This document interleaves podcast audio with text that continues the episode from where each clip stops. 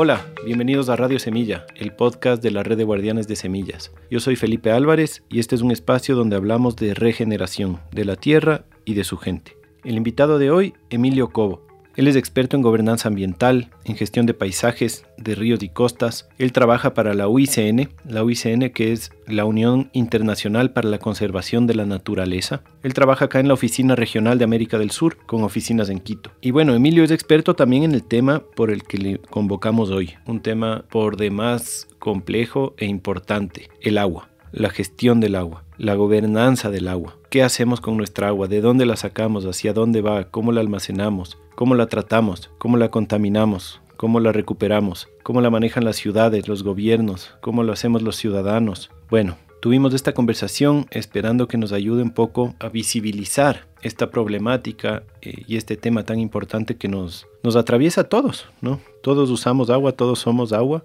y, y bueno, pues estamos manejándola de algunas maneras cuestionables, por decirlo menos, y al mismo tiempo tenemos también tantas oportunidades de manejar bien este regalo de la naturaleza que es el agua. Antes de dejarles con esta conversación quiero hacer una pequeña aclaración. Las opiniones que se vierten en este programa son de carácter totalmente personal, sean del anfitrión o anfitriona o del invitado o invitada, porque como bien dice el nombre de la red de guardianes de semillas, somos una red y la red no tiene voceros, no tiene representantes. Entonces las personas que hablamos en este programa hablamos a cuenta propia no hablamos a cuenta organizacional ni comunitaria. Entonces, como una buena red es distribuida y las personas son responsables de sus propios criterios. Porque como miembros y miembros de la red tenemos todo tipo de personas, es imposible tener una una identidad común más allá de esto de la regeneración, de que todos estamos juntos en esta red con este afán regenerativo de la ecología, de los ecosistemas, de la regeneración social. Y esa ética es la que nos une, ¿no? esta cercanía a la naturaleza. Pero aparte de eso, tenemos personas que tienen criterios diametralmente opuestos en muchos diferentes temas, sean de alimentación, de ecología, de política, de espiritualidad, hay de todo, y ninguno habla por ningún otro. Entonces, quiero que eso esté claro, que todas las, opiniones que se dicen en este programa son de carácter personal. Y eso, ahora sí les dejo con esta conversación. Ah, no se olviden de ver nuestra plataforma educativa madresemilla.com. Ahí van a encontrar cursos súper interesantes, igual todos relacionados a la regeneración. Muchas gracias por escuchar. Les dejo con la conversación con Emilio Cobo.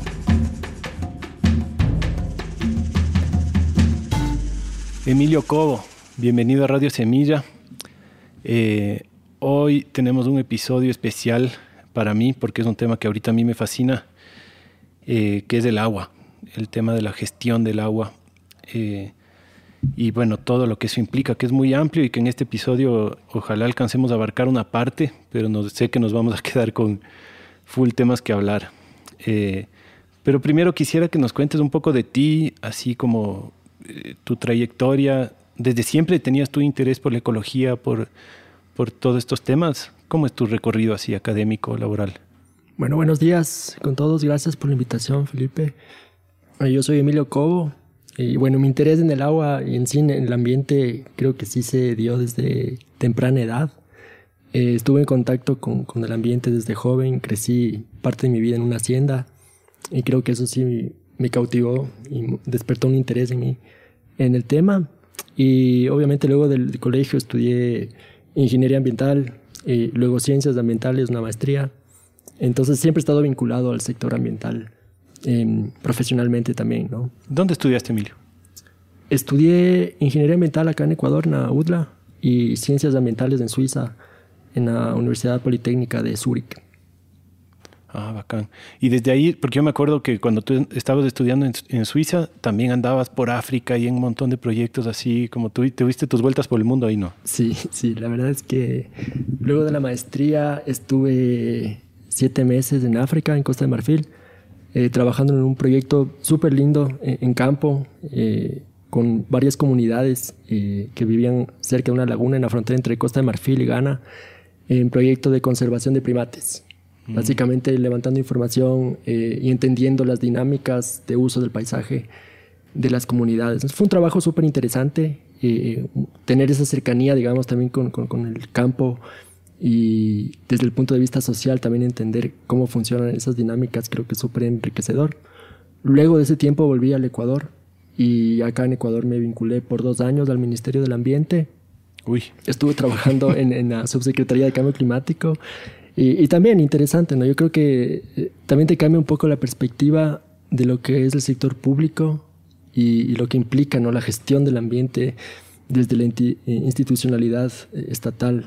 Yo creo que muchos somos a veces críticos del ministerio y, lo vemos como el patito feo y el culpable de, muchos desastres, pero también hay que entender los desafíos que hay desde la gestión pública y las limitantes que hay en un país que a veces no destina La, atención política, los presupuestos, los recursos que requiere una institución que es la autoridad ambiental para, para fungir la rectoría que tiene de los ecosistemas, de las áreas protegidas. Entonces, Em, es un reto gigante. Eh, yo al ministerio tampoco le puedo echar la culpa de todo eh, y, fui parte del ministerio y entiendo un poco las limitantes que hay, eh, pero fue una excelente escuela, ¿no? El sector público es interesantísimo por la cantidad de presupuestos que manejas, los proyectos, el alcance de las acciones que tienes desde el sector público. Em, y estuve dos años trabajando en temas de cambio climático, igual un tema interesantísimo que, que, mueve la agenda global ahora de ambiente también, ¿no? que de cierta forma ha, centrado la atención de los países, ¿no? Y, de cierta forma incluso ha desviado un poco la atención, la conservación per se de ecosistemas por los temas de cambio climático. Entonces te pones a ver el financiamiento que recibe la temática de cambio climático hoy es mucho mayor a lo que recibimos para hacer conservación neta, ¿no? Y de hecho muchos proyectos ambientales y de conservación tienen que integrar esa lista de cambio climático para tratar de captar fondos. Entonces es interesante, eh, es un desafío enorme para todos los países, también la agenda de cambio climático, integrar eh, todos los criterios de adaptación a los diferentes sectores, al desarrollo de ciudades, a las agendas agrícolas, etc. ¿no? Y ahí el tema agua es ya un tema central, ¿no? porque uno de los factores que más eh, se ve afectado por el cambio climático es el factor agua. Y cuando hablamos de adaptación al cambio climático, estamos hablando de gestión del agua, ¿no? principalmente. Igual que los riesgos asociados al agua, riesgos de inundaciones, de sequías, etc. ¿no? Entonces ese, ese vínculo entre agua y cambio climático es muy estrecho, es importante y creo que copa una buena parte de la agenda de cambio climático hoy en día. Hmm. Antes de meternos a las preguntas más eh, maduras, yo quiero hacer unas preguntas más infantiles con este tema del agua. Por ejemplo, eh, hay algo que yo, trato de entender esto de las, de las aguas subterráneas, porque he estado últimamente en esto de, tuvimos que hacer un pozo en la casa y estamos como en el tema también del manejo del, del agua, ¿no? Que hay abajo de la tierra. Y hemos descubierto que hay algunos lugares donde el agua está súper superficial y 10 metros más allá el agua está mucho más profunda y yo no entiendo qué pasa abajo de la tierra con las aguas subterráneas, o sea que todo viene de infiltraciones desde los páramos en la montaña. ¿Cómo funciona esto de las... Ah, y también otra que hay diferentes capas de la napa freática, ¿no? O sea, hay una capa de agua y después puede haber, no sé qué es, piedra, agua, suelo y más abajo hay otra capa de agua. Eh, toda esta agua está en movimiento, no sé. ¿Cómo funciona ese sistema de las aguas subterráneas? Sí, a ver, el tema de aguas subterráneas es fascinante, es súper complejo y es un tema también invisibilizado, ¿no? Porque como los acuíferos o los sistemas de acuíferos, porque ahora se habla más de sistemas de acuíferos, eh, considerando que estos cuerpos de aguas subterráneos están interconectados unos con otros. Y como tú dices, en muchas ocasiones hay movimiento de agua y, interacción entre esos cuerpos subterráneos. Entonces, es importante entender que un, acuífero no es un cuerpo individual independiente, ¿no? Está conectado y depende de procesos, como tú dices, a nivel superficial, ¿no? Eh, depende del tipo de acuífero. Lo que hay que tener en cuenta es que siempre el agua está contenida en un estrato de suelo. Entonces, a, veces la, gente puede pensar que el acuífero es un, cuerpo cavernoso, un vacío lleno de agua debajo del, suelo, pero no es así. El acuífero es agua saturada, eh, perdón, suelo saturado de agua que tiene que estar en movimiento, o sea, tiene que estar entrando y saliendo agua de ahí. Exacto, tiene que estar entrando y saliendo. Hay, hay ciertos acuíferos que son eh, acuíferos confinados, se llama, que son acuíferos que no tienen eh, tanto nivel de interacción con la superficie ni circulación de agua. Estos acuíferos eh, en muchas ocasiones no son utilizables por la calidad de las aguas que, nunca fueron circuladas. Pero la mayoría de acuíferos sí son aptos para el consumo y de hecho son una fuente estratégica de agua. En la costa, por ejemplo, eh, muchas poblaciones y agricultores dependen del agua de pozo de acuíferos para subsistir. Quito tiene un acuífero debajo de la ciudad, el acuífero de Quito. El tema es que estos acuíferos eh, dependen de procesos sobre el suelo para poder eh, facilitar su recarga. Por ejemplo, en el caso de Quito, un tema que ha despertado preocupaciones como la impermeabilización de la ciudad por la construcción de, superficies asfálticas y de concreto está afectando eh, la alimentación de agua al acuífero. Entonces empiezan a haber este tipo de procesos y el acuífero se ve comprometido. En otras ocasiones lo que sucede es la infiltración de contaminantes al acuífero. Una vez que un acuífero está contaminado, ya sea por eh, el uso de, agroquímicos, ¿no? que terminan eh, permeándose al acuífero, o por otras fuentes de contaminación, es imposible eh, rehabilitar el acuífero. Y lastimosamente esto es algo que no estamos haciendo un seguimiento. Entonces el tema de acuíferos es un tema descuidado. No sabemos cuánto se explota de los acuíferos en la costa del Ecuador, por ejemplo, cuántos pozos hay. Eso no está inventariado. Y obviamente hay acuíferos que están siendo sobreexplotados. Y cuando un acuífero se sobreexplota, es decir, que estamos sacando más agua de la que ingresa de forma natural a través de procesos de infiltración, estamos simplemente vaciando el acuífero y comprometiendo ese recurso estratégico. Entonces, hay, hay desafíos también a nivel de gestión de los acuíferos.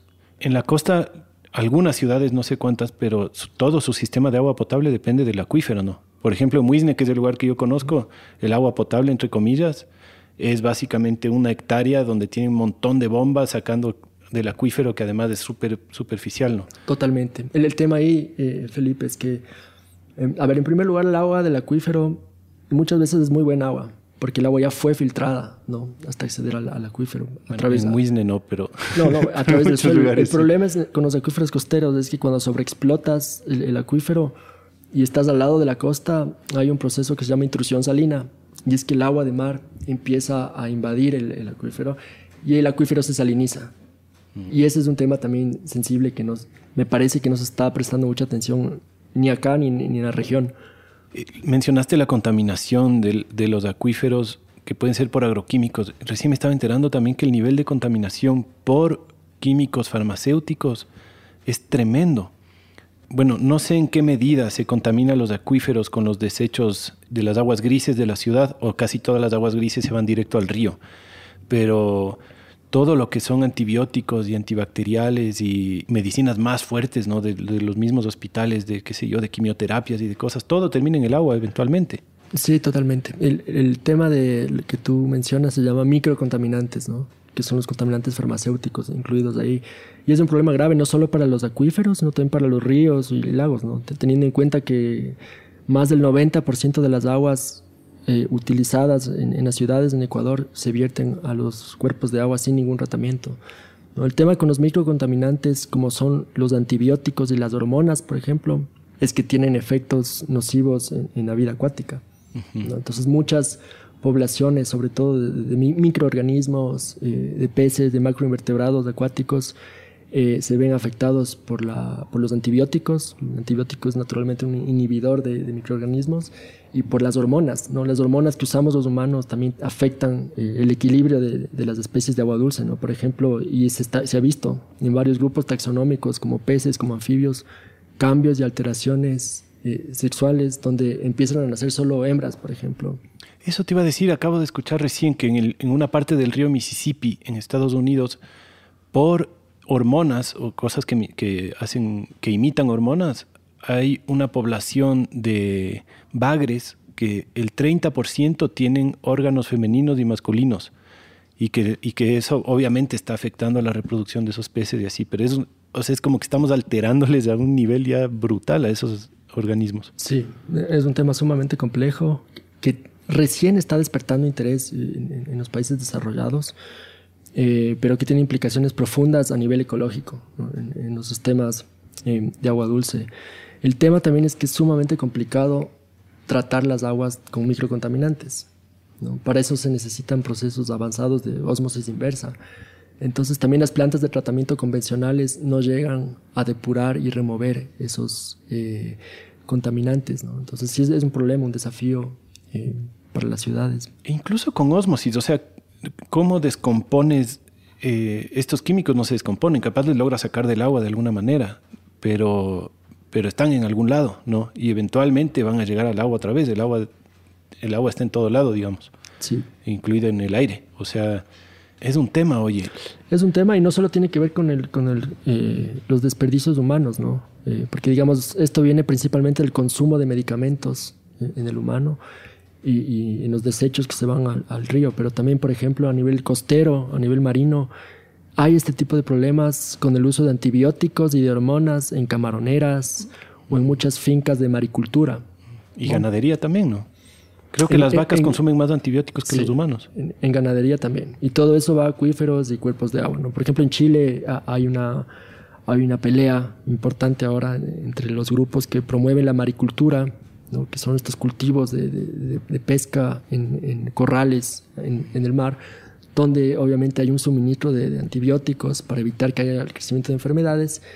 Y lo que sucede es que las bacterias se vuelven más resistentes a esos antibióticos. Pero esas bacterias luego salen al mar y atacan otros organismos, que estas superbacterias, organismos que no están listos para poder eh, resistir. Entonces se crean super enfermedades para otras especies ¿no? a nivel marino. Entonces es un tema sumamente complejo eh, el uso y obviamente ahí hay un ámbito de trabajo que todavía queda por descubrir, ¿no? Y es limitar el uso de estos antibióticos, fomentar buenas prácticas, por ejemplo, en la producción de camarón. Eh, hay varios sellos que ahora te, te, limitan el uso de este tipo de componentes, pero es un desafío. ¿no? Al final, la cantidad de población que tenemos en el planeta que consume medicamentos y que todo eso va a parar a cuerpos de agua es alarmante. Y sin, sin hablar del estatus que tienen los que producen estos químicos, en donde parecen ser casi inalcanzables, así de, de regular lo que producen y cómo lo producen, y tienen un estatus legal medio especial, en donde ni siquiera tienen que, que dar cuentas de de todos los químicos que se usan en las cosas que no son de, eh, de comida. Eh, y, y es, pucha, ese es un problema, digamos, legal mucho más complejo. Totalmente, es un problema de gobernanza y es un problema global, como tú dices, transfronterizo. ¿no? Cuando hablamos de agua y de ríos, tengamos en cuenta que muchas veces esos ríos cruzan países y terminan en mares que compartimos todos. Entonces, son problemas globales.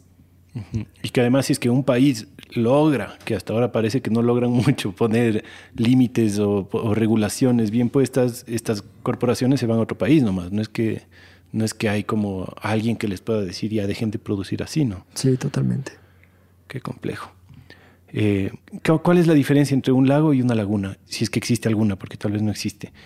Eh, y también su importancia, porque entiendo que crea microecosistemas y eso no, su importancia general en la ecología. Digo porque aquí estamos asentados en un espacio que es lleno de lagunas, todos los Andes, eh, en especial el norte, que es la parte que más conozco. Entiendo que Quito mismo, aquí estamos creo en una, lo que era una laguna, ¿no? Lo que es el acuífero de Quito, me imagino que antes el nivel era más alto y esto era una laguna. Entonces yo quiero entender un poco mejor esto de los lagos, las lagunas y cuál es su importancia ecológica y cuál es la diferencia entre esos dos. A ver, la, la, diferencia, y ahí sí va, a haber un par de versiones que vas a encontrar. Eh, por un lado, te dicen que un lago eh, tiene circulación, ¿no? Tiene un punto de entrada y un punto de salida. O sea, el agua de un lago discurre a otro lago o a un río.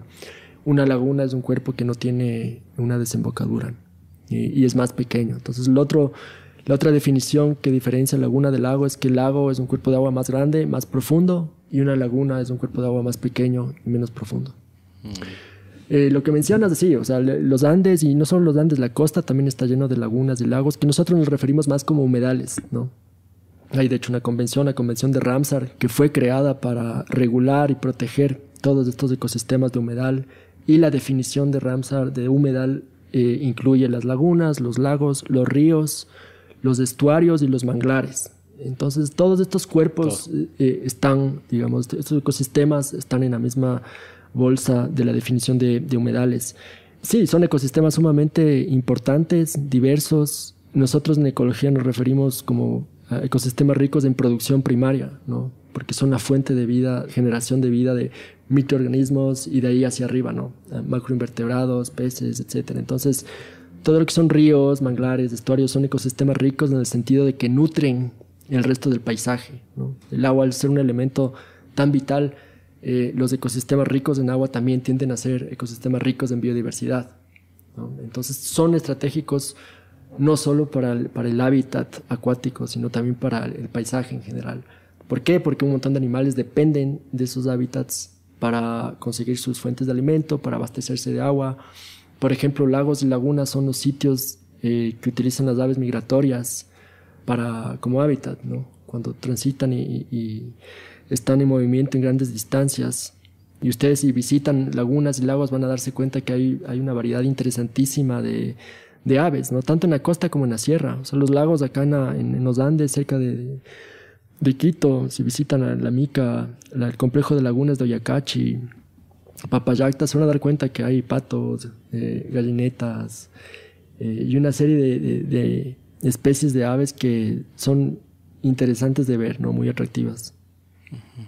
Nosotros ni bien llegamos a, Cotacachi, donde vivimos, hicimos una lagunita chiquitita, o sea, tiene que 12, 12 metros de diámetro. A los dos meses llegaron patos, de una así como que les hace falta espacios así.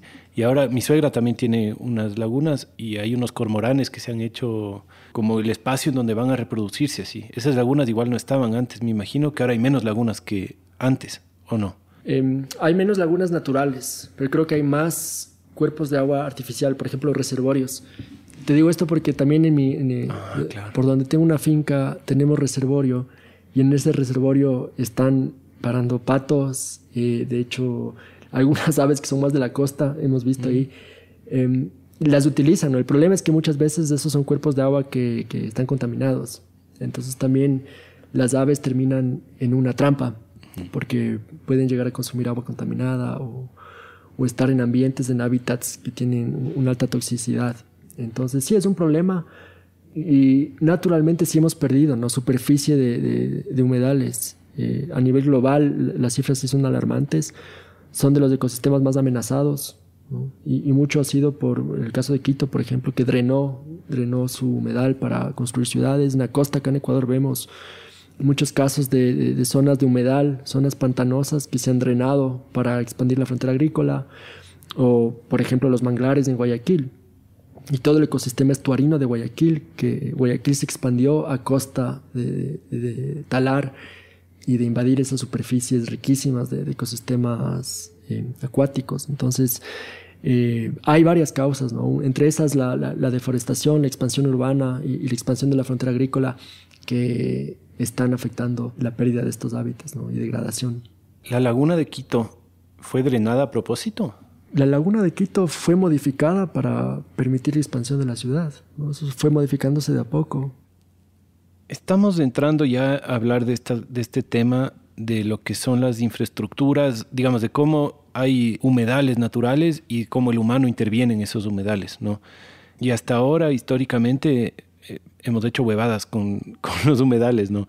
Pero de lo que veo, tu trabajo también tiene mucho que ver con cómo hacer intervenciones más inteligentes o más sostenibles, porque hay cosas que se necesitan, es decir, eh, unas puede ser para producción mismo, pero también eh, tenemos hidroeléctricas y también tenemos un montón de intervenciones que hacemos en los humedales y que históricamente lo que hemos hecho es meter cemento como animales, tapar todo y eso se ha probado súper ineficiente con los años. ¿no? Eh, ¿Cómo es el nuevo paradigma de la intervención humana en los humedales? A ver, sí, empieza a haber un cambio, creo aunque aún seguimos viendo un montón de obras de infraestructura que son sumamente invasivas y destructivas de los procesos naturales de los que dependen los humedales. Pero la nueva tendencia es que, que, se trabaje eh, viendo a los ecosistemas como aliados, ¿no? También entendiendo al ecosistema como un sistema de ingeniería que puede proveer ciertos servicios eh, en lugar de la infraestructura gris construida. Entonces hay toda una tendencia eh, desde las organizaciones de, conservación, por ejemplo, se habla mucho ahora de las soluciones basadas en la naturaleza, que son básicamente cómo podemos usar los ecosistemas para resolver desafíos de la sociedad. Por ejemplo, de energía, eh, alimentos, provisión de agua, pero obviamente desde una perspectiva respetuosa con esos procesos naturales. Entonces, hay formas y formas de hacer las cosas. Como tú dices, hay ciertas obras eh, que son necesarias de hacer. La, hidroenergía, eh, de ciertas formas, es un, un, tipo de, de, fuente energética que es necesaria, siempre que esté bien hecha ¿no? y bien planificada y minimice impactos. ¿no? También otro tema es por qué eh, las carreras de, ingeniería civil, por ejemplo, y los desarrolladores de proyectos de infraestructura nunca han visto las oportunidades que hay de los servicios que proveen los ecosistemas. cuando hablo de esto, entro a hablar de un tema eh, que es importantísimo, que es servicios ecosistémicos. Y es empezar a entender que los ecosistemas, más allá de su valor intrínseco natural, también proveen servicios. Es decir, los procesos ecológicos de depuración de aguas, de control de sedimentos que naturalmente tiene un ecosistema, pueden también servirle al, humano para complementar y hacer más eficiente el funcionamiento de ciertas infraestructuras. Te pongo un ejemplo, una represa, por ejemplo, hidroeléctrica, por lo general se ve afectada por la cantidad de sedimentos que luego de unos años se acumulan en el embalse. Remover esos sedimentos del embalse es caro, dragar embalses es algo muy caro. Cada metro cúbico de, tierra que se remueve tiene un costo alto. Eh, versus cuánto cuesta reforestar y proteger la cuenca hidrográfica para que sea el ecosistema vegetal el que retiene los sedimentos y controla esos procesos de erosión. Entonces hay un tema económico también y creo que toda la narrativa de servicios ecosistémicos nace un poco de, esa intención de poder visibilizar esos roles y esas funciones que hay en los ecosistemas y que hoy están invisibilizadas y no son consideradas en proyectos de desarrollo o de infraestructura. Sí, esto de las hidroeléctricas es, es brutal. Yo te contaba que, que conocí Manduriaco así de, de, lejitos, ¿no? No es que sé todos los, los, detalles de Manduriaco, pero esta, para los que no saben, es una hidroeléctrica que está en el noroccidente de Pichincha. Creo que es una de las más grandes que, que se hizo en los anteriores años. Es una hidroeléctrica que alimenta el río Guayabamba, que es el río más contaminado, o uno de los más contaminados del país, que lleva básicamente toda la mierda de Quito y de todo lo que va por, delante, ¿no? Fue creo que cuestión de uno o dos años para que los sedimentos ya le hagan no funcional a la hidroeléctrica. O sea, estuvo tan mal planificada y todo esto fue destrozando todo el ecosistema alrededor. Le llaman la cacacocha porque es, o sea, se, ve como una laguna de, basura y de caca, es una cosa espantosa. Y esto es hecho hace, ¿qué? 10 años. ¿Cómo eh, podemos estar a estas alturas haciendo infraestructuras así, es una locura. Pero tú dices que si es que se pensaría mejor, habría cómo hacer lo mismo, pero de una manera sostenible. ¿Habría cómo represar el Guayabamba para que nos dé energía de una forma sostenible o no?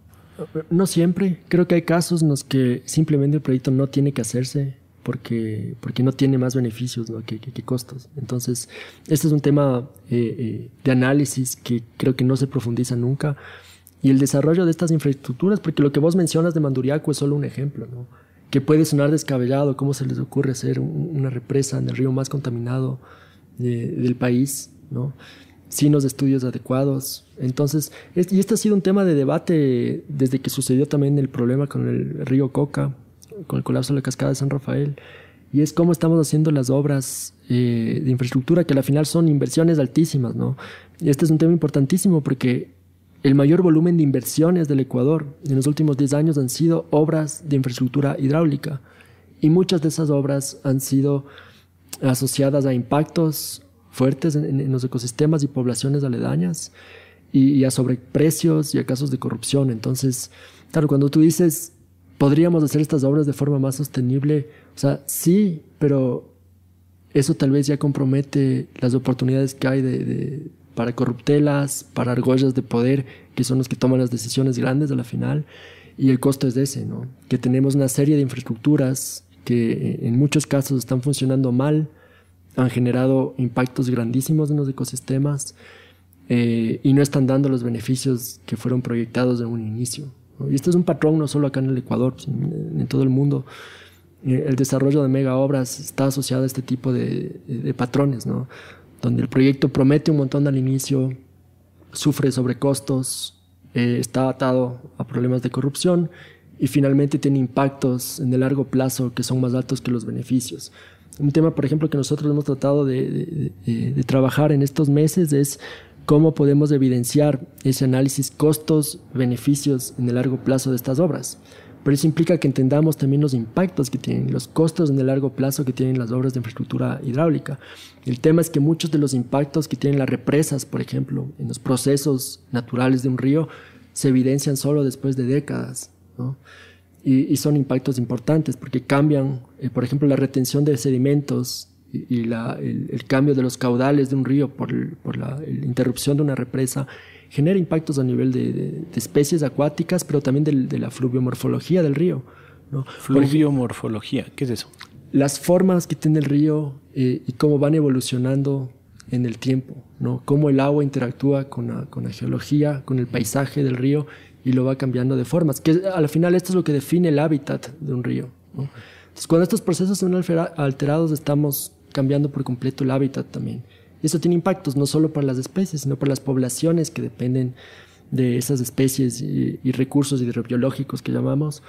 En el caso de la costa, por ejemplo, tienes ejemplos importantes de proyectos multipropósito que a la final han terminado alterando los patrones de, caudales y de sedimentos en los ríos que discurren a la costa, ¿no? a las zonas de estuarinas que son ricas en manglares, por ejemplo el multipropósito Chone, y empiezan a haber afectaciones a nivel costero. ¿Por qué? Porque la retención de, caudales y de sedimentos en el largo plazo te cambia la dinámica de interacción del río con el mar ¿no? y la dinámica costera. Entonces empiezan a haber procesos de erosión costera, de degradación de manglares, el manglar ya no tiene los cambios de, la cota de agua que necesita para sobrevivir.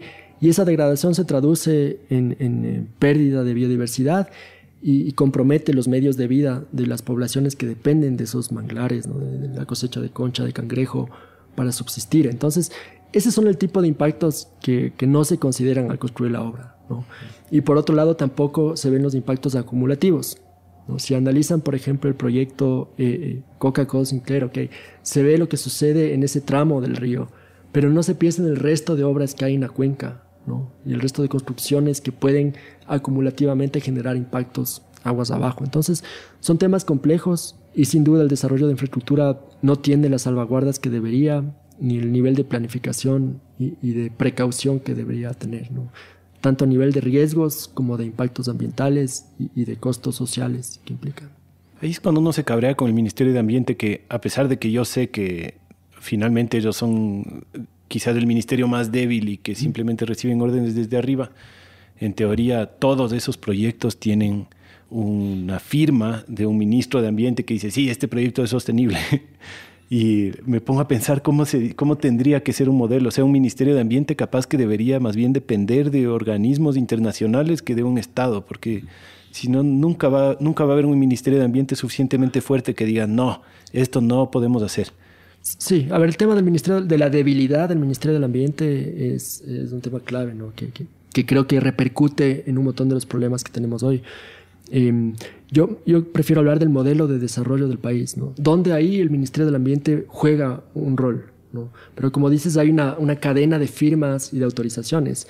Y el Ministerio tiene legalmente instrumentos para normar y autorizar ciertas obras que pueden generar impactos. Y para eso tienes instrumentos como los de estudios de impacto ambiental.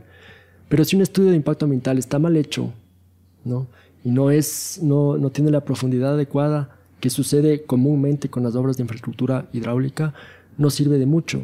También si es que un proyecto es categorizado como de prioridad nacional, como fueron todos estos multipropósitos, Coca-Cola Sinclair, el hecho de que es un proyecto de prioridad quiere decir que ya es un viserazo del presidente de que sale porque sale. Entonces, en ese caso, el licenciamiento ambiental es un saludo a la bandera, ¿no? Y el, el, ministerio va a aprobar el estudio de impacto ambiental y va a dar la licencia de construcción de la obra indistintamente de los impactos o de si fueron bien hechos o no los análisis de los estudios de impacto ambiental. Entonces es un tema complejo.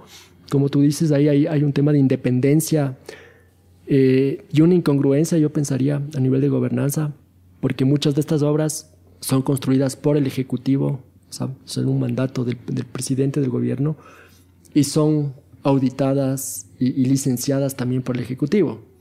Entonces, claro, lo que tú dices tiene razón. El, ministerio no tiene el peso por un lado, pero tampoco la independencia.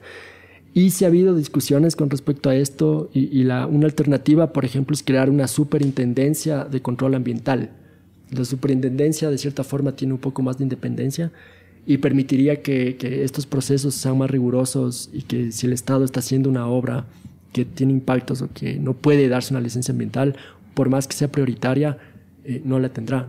La superintendencia también tiene una potestad más eh, independiente para sancionar. sancionar a los municipios que no están tratando aguas, a las empresas que no están siendo responsables con la gestión de desechos, por ejemplo. Entonces, sí, hay un tema de gobernanza sumamente complejo y eso ya depende también de la, de la relevancia que le da un gobierno a la agenda ambiental. Lastimosamente, y, como hemos sido testigos estos últimos años, décadas, ningún gobierno le ha dado la, importancia que merece al ámbito ambiental, ¿no? lo que es una pena porque dependemos no solo a nivel social, sino nuestra economía depende de la salud y de la estabilidad de los ecosistemas. Mencionas esto del manejo de aguas residuales. Recién tuvimos un, un, invitado, el José Cueva. Él estuvo de director de planificación del municipio de Cotacachi y entraron con todo un grupo activista para tener un impacto positivo en, en el ambiente. Ese era como todo su, su objetivo, la minería y, los temas ambientales. Y me dijo que pasó todos los años que estuvo ahí eh, tratando de hacer por lo menos un proyecto que sea sostenible, un proyecto de gestión de residuos y decía que era imposible. O sea que todo el, sistema está diseñado de una manera en la que ya sea que las empresas que pueden aplicar, digamos las únicas que están en capacidad de aplicar a los concursos públicos, eh, ya tienen un modus operandi muy difícil de penetrar y que todo necesita una firma de algún ingeniero que tiene por obligación que solo firmar proyectos que están hechos con cuadrados de cemento y que en todo el tiempo de gestión que tuvieron ahí no pudieron hacer un solo sistema de, agua que sea sostenible.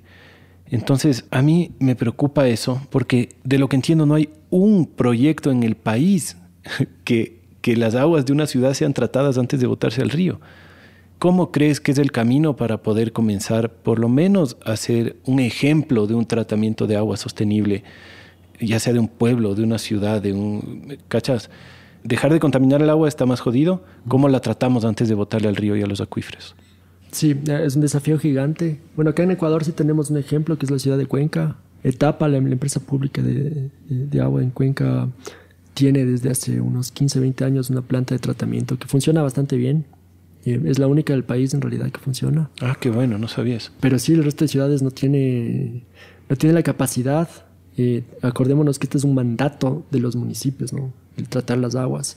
Y para eso incluso hay presupuesto, pero no hay las capacidades, como dices, hay una cadena de acontecimientos inverosímiles en cuanto a las aprobaciones de estas plantas, a los condicionamientos que se dan, falta de capacidades técnicas en los municipios y otras que las pocas iniciativas que ha habido han funcionado pocos meses o años.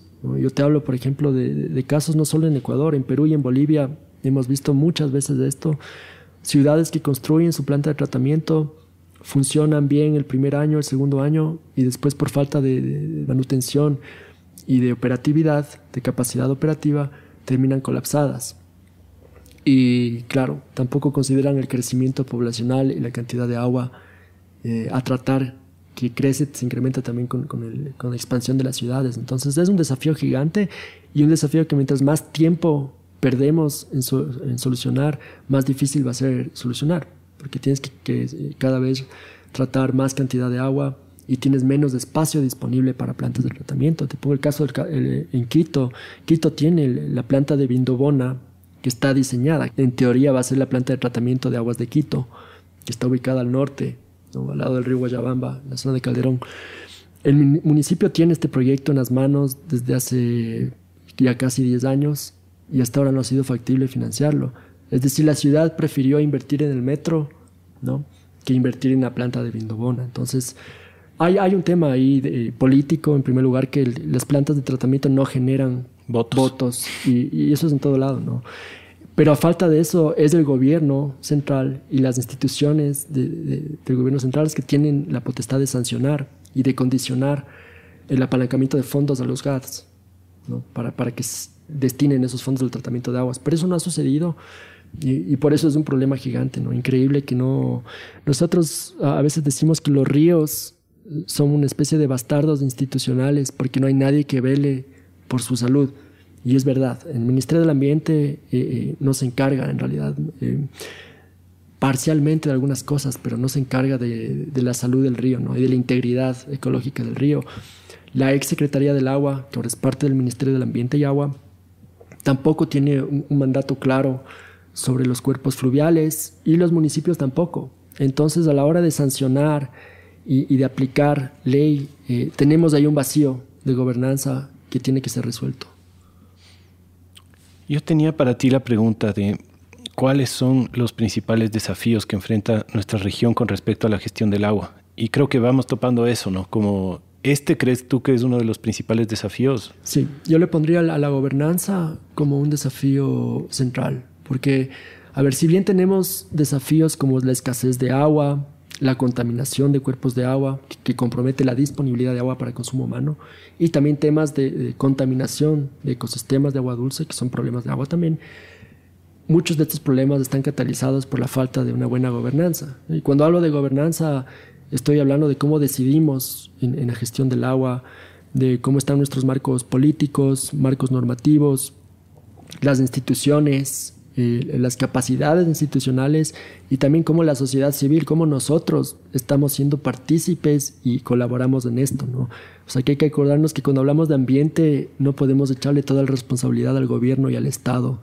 Acá todos tenemos un rol en, cuidar y en exigir también que, que se cuide correctamente nuestro patrimonio natural. Entonces, yo creo que el tema de gobernanza sí es un problema eh, central en, los desafíos hídricos que hay en la región. Me parece que hay un riesgo alto de conflictividad por el agua. Eh, el hecho de que tengamos agua en Ecuador. Ecuador es el país con, con más ríos por kilómetro cuadrado en el mundo. Pero eso no es garantía de que, están resueltos nuestros problemas de agua. ¿no? Eh, hay conflictos en el campo, conflictos por el agua, conflictos serios por acaparamiento de agua. O sea, hace dos meses hubo una, una, protesta importante, una movilización indígena en la provincia de Cotopaxi por el agua que se estaban llevando varias fincas florícolas y hortícolas. Y estos son problemas que solo van a crecer a futuro. ¿no? En la costa igual hay problemas y quejas de campesinos donde los, estos grandes proyectos de multipropósito están sirviendo para irrigar solo las haciendas de, grandes productores de banano y, no a los productores pequeños. Entonces, hay un tema complejo, por un lado estructural, de la infraestructura y del servicio que está dando esta infraestructura y, del envejecimiento de esta infraestructura. Todos los canales del río del país están eh, en un estado bastante débil. Solo en el sector hídrico rural, en lo que es riego, el sistema de riego tiene pérdidas de sobre el 60%, ¿no? Es decir, el agua se pierde, se infiltra eh, y, no está llegando a los, a los agricultores. Por otro lado, hay un montón de ineficiencia en el uso del agua. Vemos prácticas de riego súper ineficientes, en, el campo se, se desperdicia el agua y hoy es un problema, pero futuro va a ser un problema más grande, porque va a haber menos agua, y lo que nos indican los modelos de cambio climático es que el, el, cambio climático va a tener más estrés en los recursos hídricos. ¿no? Acá en Ecuador, por más que los modelos nos indiquen que en ciertas zonas va a llover más, no necesariamente quiere decir que esa agua va a estar distribuida homogéneamente a lo largo del año. Puede que tengamos dos meses de lluvias súper fuertes, pero después tres meses de una sequía extrema y creo que eso ya hemos estado viviendo estos últimos años, ha sido evidente y se ha traducido en pérdidas para el sector agrícola, en incendios forestales como nunca hemos visto en los páramos, en los Andes acá y en otros países es más crítico aún, ¿no? Nosotros trabajamos bastante con Bolivia y con Perú. Y ahí, por ejemplo, el retroceso de glaciares sí implica que las poblaciones que dependen de esa agua en verano tengan ese recurso ya comprometido. ¿no? Acá en Ecuador tal vez es distinto porque nos dan el, el aporte de los glaciares a la recarga de acuíferos y, de, lagos es mucho menos importante que que en la zona de los Andes centrales, en Perú y en Bolivia. Entonces sí, eh, hay varios aspectos que, afectan el agua. Yo mencionaría la gobernanza como el top, pero cambio climático, contaminación, falta de infraestructuras adecuadas y desplanificación, ¿no? una falta de planificación en, el crecimiento de ciudades es alarmante. Creo que ese tema de planificación no se toma muy en serio, no solo en Ecuador, pero en toda la región. Hay muchos procesos de migración rural, urbano, que implican que las ciudades empiezan a crecer más rápido, y de forma desordenada. Y eso tiene una implicación para el agua, porque los municipios tienen que proveer a esos nuevos barrios que van creciendo en zonas altas, aquí en Quito se ve claramente, de agua potable, de alcantarillado, en zonas que son difíciles de construir esto. Entonces crece un desafío cada vez más grande y por eso te digo que mientras más nos demoramos en resolver los temas de tratamiento de aguas, de provisión de aguas y de protección de los ecosistemas de, agua dulce, menos tiempo vamos a tener para poder resolverlos de forma eficiente.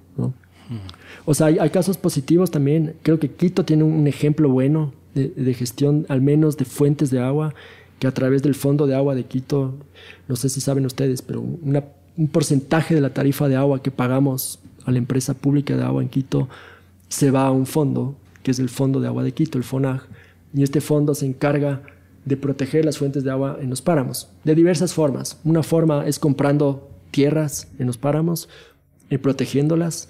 Otras es trabajando con las personas, con las comunidades que viven en estas zonas de, que son fuentes de agua, por lo general páramos, y haciendo planes de gestión de incendios, eh, planes de manejo de ganado, por ejemplo, para que no afecten el, el pajonal, que al final es un servicio que ofrece el pajonal, es la recarga de, de agua en época de estiaje. Entonces, ese es un buen ejemplo. De hecho, el FONAG es un ejemplo ahora mundial de buena práctica ¿no? municipal ah, de protección de fuentes de agua.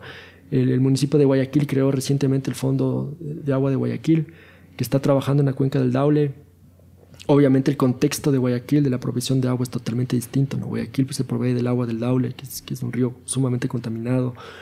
Eh, digamos que en eso ciudades como Quito, Cuenca, Ambato, La Tacunga tienen un contexto de lujo, porque las fuentes de agua son fuentes de agua de lujo, son páramos, son lagunas. O sea, Quito saca su agua de, la Mica, Papayacta, Salve Facha, que son lagunas, lagos que están en, el páramo, que no son contaminados, es prácticamente agua de vertiente, ¿no? Más bien el agua llega a degradarse un poco en su calidad, en el transporte, hasta que llega a nuestras eh, casas. Claro, es una suerte. ¿Existe algún país de la región que sea un, modelo, un buen modelo de gobernanza y de gestión de agua? No, la verdad es que no, no, no, hay, no hay un país que pueda ponerte como un buen ejemplo. Y yo ni siquiera te diría a nivel global, ¿no? Porque a veces pensamos que los países desarrollados tienen muy buenas políticas, nada que ver. Vean Estados Unidos, los problemas de agua que tienen es tenaz. El acaparamiento de agua, la ausencia de políticas de agua es terrible. Y hay, hay, un nivel de conflictividad altísimo a futuro y hay conflictos latentes y vigentes. Eh, pero no, yo, yo, no tengo un buen ejemplo de, en la región de un país que creo que falta mucho. Falta mucho a nivel institucional, a nivel de planificación, a nivel de mecanismos de participación pública. ¿no? Eh, acá en Ecuador, por ley, eh, se crearon los consejos de cuenca como el mecanismo y la plataforma de participación pública para tomar decisiones a nivel de cuenca sobre el uso y la distribución del agua. Estos consejos eh, se crearon ya, hasta hace dos años se crearon todos a nivel nacional, pero no están operando. Para mí esa es una plataforma de diálogo importantísima para evitar conflictos, para incrementar la participación de la gente en, el, uso del agua. Creo que todos los que tenemos algún tipo de conexión con el campo y dependemos de, riego, por ejemplo, para nuestros cultivos, eh, nos enfrentamos mes a mes a serios problemas de, administración de esas infraestructuras de canales, de gente que se roba el agua, de caudales que no están llegando y, de, y de, contratos y de, y de licenciamientos de, consumo de agua que se están dando sin medir la cantidad de agua real que hay. Entonces se están otorgando licencias de consumo de agua que son mucho más altas de lo que se dispone. Entonces hay un serio problema de gobernanza y yo diría de, abandono de todo lo que es infraestructura y mecanismos de administración del agua, y no solo en Ecuador, en toda la región. Y estos pocos avances que hay como los fondos de agua o como, o como estas plataformas, ¿quién los impulsa? ¿Las ONGs? Sí, sí. A ver, los fondos de agua, el Fondo de Agua de Quito fue impulsado por ONGs ambientales. Eh, obviamente contó con el, el, interés de la empresa pública de agua potable de Quito y los fondos que se están creando a raíz del éxito del fondo del FONAG en Quito están impulsados por varias ONGs, The Nature Conservancy, eh, la OICN en mi caso, hemos estado también apoyando el tema. Eh, y creo que ese es el rol que tenemos a veces desde el sector de la cooperación, ¿no? poder eh, encender esa, esa llama que luego se convierte en iniciativas grandes. El tema de fondos de agua es interesantísimo porque está teniendo un montón de éxito en la región. Hay un montón de países en Colombia, en Perú, en Centroamérica, en Chile ahora hay, interés también en, eh, empezar a trabajar este mecanismo, ¿no? que es interesantísimo porque de cierta forma es reconocer el servicio que proveen ciertos ecosistemas para proveer agua a las ciudades y, protegerlos. ¿no? Entonces es interesante, es una forma de captar fondos. Acuérdense que también cuando hablamos de conservación, conservar cuesta, restaurar ecosistemas cuesta y alguien tiene que pagar por eso. Y obviamente a, la ausencia de los estados del interés de, invertir en, protección, por ejemplo, en proveer los recursos necesarios para conservar todo el sistema nacional de áreas protegidas. El sistema de áreas protegidas en Ecuador está en un estado también crítico porque se ha reducido su personal, menos guardaparques, menos recursos y son áreas que están sujetas a invasiones, a tráfico de vida silvestre, eh, a incendios. Entonces, sin recursos y, sin capacidad no puedes tú proteger tu sistema nacional de áreas protegidas. Y a falta de ese interés, digamos, de los gobiernos centrales en, darle el apoyo político y, los recursos financieros a un Ministerio de Ambiente, por ejemplo, para que se encargue de ejercer el rol que necesita, eh, me parece que las ONGs, la sociedad civil y, diversos colectivos pueden hacer un rol. Por ejemplo, con el tema de, áreas protegidas, desde hace unos 15 años eh, ha estado creciendo en toda la región este tema de crear reservas privadas. Algunas personas creen que esto es medio sensible, eh, no les gusta porque puede confundirse con acaparamiento de tierra, pero la figura de reservas privadas está teniendo un montón de éxito. Y son donaciones que hacen eh, otros países, gente con plata, que dona plata para que acá se compren cientos de hectáreas para ser conservadas. ¿no? Claro, que aquí en la sierra tal vez no suena como haciendas o algo así, ¿no? La gente debe tener ese, ese pero, pero me imagino que tiene otro modelo de, de gestión, igual, ¿no? Es decir, si ya tiene el modelo de una reserva privada, es, tendrá como las mismas exigencias que un parque nacional o que... Totalmente, claro, las reservas privadas, en primer lugar, los donantes que destinan fondos para la compra de tierras, la adquisición de tierras, nosotros, por ejemplo, el Comité Holandés de la UICN eh, mueve mucho la agenda de, movilización de fondos para compra de tierras, tienen un programa de compra de tierras. Eh, y esos programas vienen con, con condiciones, ¿no? Sea, en primer lugar, el, proyecto de expansión de una reserva privada o de creación de una reserva tiene que estar bien planteado, técnicamente eh, bien justificado, y tiene que haber un modelo de gestión de esa área, que implique tener guardaparques, que implique que haya diálogo y acuerdos con las comunidades que viven ahí, ¿no? para que luego no, haya conflictos, como estamos viendo que hay conflictos ahora con, con varias áreas protegidas del país. Entonces, em, sí, hay condiciones que, que, digamos, velan para que se garantice que esa área que se está creando va a tener permanencia en el tiempo y no va a crear conflictividad. ¿no? Y obviamente hay monitoreos, es decir, los donantes de estos fondos para la expansión de tierras hacen visitas anuales o bianuales donde se, se, ve el estatus del, área conservada. ¿no? Pero también ahí viene otro problema que tal vez es como de, de, soberanía, ¿no? O sea, si es que hay un montón de tierras conservadas por eh, ONGs extranjeras, eh, los dueños de esa tierra vienen a ser las ONGs o quiénes son los dueños de la tierra? No, porque, a ver, en, el caso de Ecuador y de la región, estas tierras son compradas por lo general por ONGs domiciliadas en, los países, ¿no? Entonces es la ONG domiciliada la que... Y por otro lado también pasan a ser parte de los sistemas de áreas protegidas. O sea, acá por ley por ley ya se pidió que todas estas nuevas áreas eh, pasen a ser reconocidas dentro del sistema. Entonces son parte del patrimonio natural del Ecuador. Entonces no, no pensaría en el tema de, soberanía y la verdad no me importaría si es que por un tema de soberanía, al final el fin es conservar la tierra. Claro, si es que es el fin, solo que también creo que existen agendas a través de ONGs de otros países que se toman territorios en países extranjeros. No me acuerdo, creo que era en Brasil que escuché que hay toda una franja que divide la Amazonía con, la, con el área costera, que, que hubo un montón de ONGs que compraron toda esta franja eh, y que se convirtió en un problema más bien de soberanía, porque había otras agendas que eran más allá que la conservación. Sí, sí, hay, varios, hay varias críticas a, estos mecanismos. Eh, otra es, por ejemplo, que, que luego estos se, se, conviertan en laboratorios grandes donde puedan aprovecharse recursos genéticos y, y algunos temas de biotecnología que van a parar al primer mundo y, son desaprovechados. Pero para eso está, están las políticas, ¿no? Para eso está la gobernanza de áreas protegidas y del patrimonio natural de un país. Tú tienes leyes y acuerdos que te permiten limitar y regular este tipo de acciones. Entonces yo creo que si es que eh, estas tierras están bien gestionadas y el Estado es astuto en crear la normativa adecuada para que no se den los casos que tú mencionas, la creación de reservas privadas para mí es una de las formas más efectivas y exitosas que hemos visto de conservación ambiental. Claro, solo que un Estado inteligente suena como, como de ciencia ficción. Eh, tú mencionaste que depende de todos el, tema de la gobernanza y la gestión del agua, ¿no? No es solo una cosa del Estado ni solo una cosa de la ONG, eh, sino de nosotros mismos, de, los ciudadanos. ¿Qué acciones crees que puede tomar un ciudadano común y corriente para ser parte de la solución?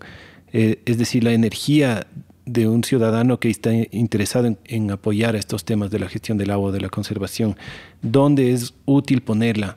¿Sirve de algo firmar peticiones online? ¿Los filántropos eh, que quieran poner dinero en algún lugar? ¿Cómo pueden asegurarse que es algo que es efectivo? ¿Me explicó? Sí, sí. A ver, yo no creo mucho en las, en las peticiones y en la recolección de firmas. No, no me parece que eso lleva, conduce a ningún lado, la verdad. ¿Por qué? Porque no hemos visto que la recolección de firmas haya tenido incidencia en, procesos. ¿no? tenemos el caso más importante acá, que es la, la, recolección de firmas del Yasuni, que, que terminó en, lo que todos sabemos. Eh, y siempre llegan por correos, por, por Facebook, por redes sociales, eh, eh, iniciativas de este tipo. ¿no? Tal vez sirven para concienciar y, y, evidenciar que hay un problema, sí, pero me parece que no tienen el efecto que tiene, por ejemplo, cambiar hábitos hábitos, por ejemplo, el consumo de agua. Para mí ahí hay una parte importantísima. Por un lado, sí, el municipio tiene la responsabilidad de proveer y dotarnos de agua y tratar de planificar las cuencas para que a futuro exista esa agua. Pero si es que seguimos desperdiciando agua como desperdiciamos, Quito, por ejemplo, es una de las ciudades que más agua desperdicia en toda la región, eh, no tiene sentido todo lo que se haga del otro lado. Entonces hay una responsabilidad nuestra como consumidores de agua directamente en el agua que utilizamos en diferentes actividades, pero también indirectamente en los productos que consumimos. Y, ahí entra un tema importantísimo del tema agua, que es la huella hídrica de los productos que consumimos, sobre todo de los alimentos. Y está claro cuáles son los alimentos que más agua, que más huella hídrica tienen. Por ejemplo, la carne, los cárnicos, eh, los huevos, son productos que tienen una huella hídrica gigante. Los cárnicos industriales. Los, cárnicos industriales, claro, porque implica el agua que tú usas para crecer el pasto, ¿no? el agua que usas en todo el proceso de, desposte del animal. Entonces, eh, si te pones a ver la cantidad de proteína y la huella hídrica que tienen los diferentes tipos de proteína, obviamente hay tipos de proteína que tienen una huella hídrica mucho menor. Entonces, hay una responsabilidad también del consumidor en estar conscientes por lo menos de estos temas y que esa conciencia no sea pasiva, porque también mucha gente está consciente de muchas cosas, pero eso no, no incide en los hábitos. Para que incida en un hábito, la conciencia tiene que ser activa. Y me parece que eso es algo que falta mucho en la sociedad. ¿no? Gente que está consciente de ciertas cosas, pero que no llega a cambiar su hábito o sus decisiones, eh, por más que esté consciente. Eh, y por otro lado, creo que también hace mucho, podemos hacer mucho a través de, de a quién elegimos como autoridades. ¿no? A través de los diferentes mecanismos democráticos. Por un lado, estar conscientes que estamos eligiendo a, autoridades que tienen propuestas sólidas eh, de una agenda ambiental y por otro lado que como sociedad civil también estamos usando los mecanismos de protesta y, de queja para que se aplique la normativa. ¿no? Yo, no creo que el Ecuador tiene, tiene una mala constitución o, o, que no es verde la constitución. En ese sentido, a nivel regional, yo sí diría que el Ecuador tiene instrumentos de constitución y de marcos normativos que son relativamente modernos comparados con otros países, pero que, claro, no son aplicados. Y ahí la sociedad civil sí tiene un rol en exigir que se apliquen. Eh, pero sí, es un tema sumamente complejo. Creo que también hay, hay mucha apatía hacia el Estado y se confunde, se separa a la, gente del Estado y no se piensa que la gente es del Estado también, que tiene un rol y que tiene una responsabilidad en exigir y, en, pedir cambios, ¿no? y ser partícipe de esos cambios. Claro, si le vamos a exigir al Estado que regule la contaminación del agua, por lo menos tenemos que tratar de regularnos nosotros mismos en la contaminación del agua. ¿En qué medida estás contaminando tu propia agua? Además de las cosas que consumes, ¿no? Y, creo que hay que partir de la premisa que tú mencionaste, la incapacidad que hay del Estado. Por más que seamos optimistas, tenemos que ser realistas que, que, las capacidades de acá a nivel político son limitadas. Los municipios no van a... Mira, lo que está sucediendo solo con los lixiviados del, del depósito de, de, basura de Quito. Está en emergencia desde hace años. Está en emergencia desde hace varios años y no se ha hecho nada. Y ese es un problema gravísimo. Y que está todo el rato cayendo los lixiviados al río. Claro, eso es una falta de previsión, falta de planificación. Acuérdate que, el, depósito de basura tiene que haber sido clausurado ya hace años y, movido a otro lugar, porque ya, ya, dio el tope de su vida útil. Y, lo que hicieron es, no planificaron las alcaldías anteriores y no hay, no, no hay plan emergente al momento. Lo que les tocó es extender el, el relleno sanitario de una manera poco planificada y ahora están colapsando las piscinas de lixiviados. Entonces, por ejemplo, este tipo de descuidos son descuidos mayores que, como, como ciudadanos no, podemos permitir. El tema es cómo planteamos en las agendas de autoridades y de nuevos alcaldes que este tema sea tomado en serio, ¿no? tanto gestión de basura como gestión de aguas residuales. Bueno, a mí me encantaría seguir hablando de millones de estas cosas, pero creo que es demasiado, demasiada tela que cortar. Ojalá podamos hacer otro episodio después con algún otro enfoque en donde podamos seguir profundizando estos temas. Eh, tal vez hay alguna, algún mensaje final, alguna cosa que quieras decir a los oyentes antes de cerrar. O sea, simplemente que, que nos informemos bien, ¿no? Creo que hay un montón de información disponible de, los problemas que estamos enfrentando a nivel ambiental y que todos tenemos un rol eh, de una u otra forma en aportar eh, a generar un cambio y visiten, o sea, visiten, visiten las áreas protegidas, visiten los ríos y, vean, vean los problemas que hay. Hablen con la gente que está cerca de proyectos de infraestructura hidroeléctrica, por ejemplo, que está debajo de multipropósitos. Vayan al campo y hablen con la gente y, pregunten cuáles son los problemas que tienen con el riego, ¿no? con, el cambio climático. Creo que a veces también la vida urbana nos desconecta un poco de la realidad eh, en el campo y eso puede que, que invisibilice un montón de los problemas. Bien, buenazo. Y eso estamos tratando de hacer aquí en Radio Semilla, informar lo más que podamos. Así que eso. Eh, muchas gracias, Emilio. Nos vemos en una próxima ocasión. A Felipe, de Radio Semilla. Un gusto.